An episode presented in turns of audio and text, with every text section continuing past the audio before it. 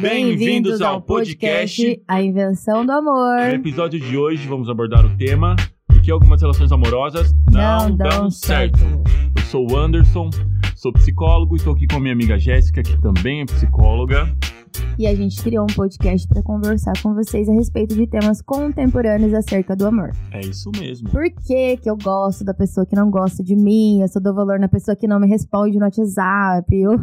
Ciúmes, traição e tudo que a gente conseguir ou puder tentar investigar a respeito de um tema tão complexo como esse. Sim, Jéssica, e esse é um tema muito interessante, profundo e que diz respeito a todas as pessoas que amam. E viver, em última instância, é amar e quem ama sofre. E por que sofre, né?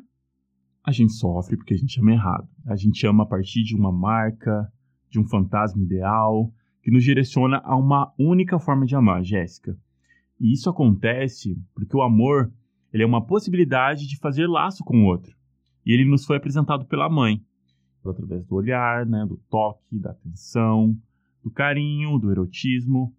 E num período em que o bebê, em que nós, né, quando a gente era bebê, no caso, a gente estava imerso no narcisismo. E a gente sentia esse amor que vinha da mãe como uma completude. Porque nesse primeiro período narcísico, Jéssica, o bebê, ele não faz a distinção entre ele, entre a mãe, entre o mundo interno, o mundo externo. Ele sente tudo ao seu redor como se fosse uma extensão dele, né? E isso lhe dá uma sensação, uma ilusão de completude. Mas em algum momento, Jéssica, esse bebê ele vai se perceber como um ser separado dessa mãe, ele vai se ver obrigado a abandonar esse narcisismo e começar a investir no mundo externo. Mas apesar desse abandono, é, vão existir marcas muito profundas né, na psique desse bebê. Sim. E é legal a gente pontuar também que esse papel materno ele não é feito somente pela mãe, né? Aquela que, que realmente engravidou, que deu à luz, mas sim também pelo pai, pelo irmão mais velho, pela avó, pelos tios, aqueles que realmente conseguem cumprir este papel, que nos trazem toda essa ternura que o Anderson trouxe aqui no início. Exatamente, Jéssica. Então, existe um abandono nessa primeira fase, e mesmo que seja lá atrás, essas marcas são muito fortes. Sim, essas primeiras marcas elas são tão fortes na psique do bebê que esse parceiro que no futuro a gente vai eleger, esses possíveis candidatos a nós reconstruirmos esses laços de amor, eles vão partir justamente desse modelo, dessa relação narcísica com esse primeiro objeto, que foi a mãe, né? E aqui, Jéssica, tá um problema gigantesco.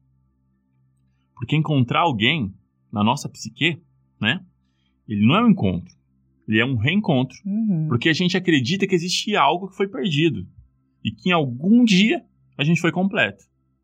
Então a gente ama, a gente escolhe a partir dessas marcas narcísicas que nos atravessaram nessa primeira infância, nesse primeiro contato com a mãe, nesse cuidado. E para bancar esse suposto reencontro, esse estado de completude, a gente projeta no nosso parceiro, que a gente elegeu, né, como objeto de amor, justamente aquilo que nos falta, numa tentativa fantasiosa de nos completar. Uhum. E, e te escutando fica bem claro, né? Porque a gente entende que tudo aquilo que nos completava era o nosso próprio narcisismo. o Freud, ele trouxe isso pra gente, inclusive, na, no texto da Introdução ao Narcisismo em 1914, prevendo todo o nosso complexo hoje, dizendo que o narcisismo ele tem como a base do amor, né? Ele vem como a base do amor, na verdade. A gente ama aquilo que supomos que o outro tem e o que a gente não tem. Então a gente faz isso projetando o nosso ideal nesse par amoroso. Projetamos então, em última instância, o que é importante para nós, o que somos, o que fomos, o que gostaríamos de ser ou algo que foi parte de nós, ou seja, aquilo que a gente pode ter perdido e pensou que tivesse encontrado no outro, né? Sabe, ai, aqueles comparativos do ex, ah, porque ele era mais carinhoso. Será que a gente perdeu mesmo, Anderson? Isso faz parte. Isso é muito interessante, Jéssica, porque pensando, né, a partir disso que você acabou de trazer, o outro, ele não pode ser responsável por aquilo que a gente supõe que ele tenha, né? Não. Porque isso é uma fantasia. Isso já tá fadado desde um princípio ao fracasso. Uhum.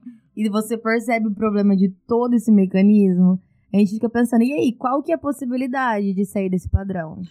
Então, uma das possibilidades é a análise, né? Se analisando. Porque a gente precisa entender como que essas fantasias de amor que a gente foi atravessado nessa primeira infância e que nos traz essa sensação, esse, essa possibilidade fantasiosa de talvez encontrar algo que vai nos, nos completar, como isso tem nos atravessado. Sim, a gente pode pensar aí na análise. A gente vai puxar pro lado da psicanálise, porque é um canal de psicanálise? Vai! Não que seja a única alternativa, mas a gente tem também. Porque a partir daí, gente, a gente vai conseguir ter acesso às suas fantasias, ao nosso desejo, às nossas idealizações. E através dessa, desse conhecimento, enfim, a gente consegue pelo menos ter uma noção daquilo que pode ser colocado num contrato com o outro. Então a gente coloca mais a pergunta: por que, que as relações terminam? Não, a gente pergunta por que, que as relações começam, né?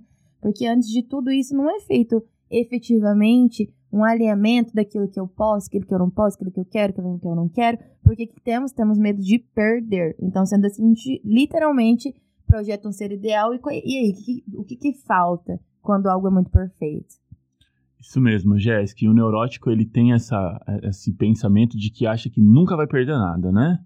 E de que ele pode conquistar tudo e que sempre ele vai conseguir fazer essa barganha. Ninguém vai embora. Que ninguém vai embora. E sempre existe algo para fazer, algo a ser feito para manter esse sentimento de, de completude, né? De, de tudo ser possível.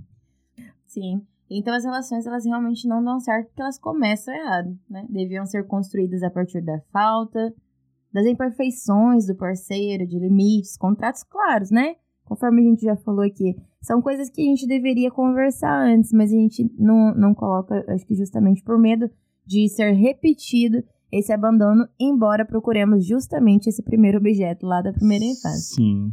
E tá fadado a essa repetição pode nos aprisionar a relacionamentos abusivos, né, a infidelidade, a perca de desejo, enfim, essas fantasias elas são inúmeras.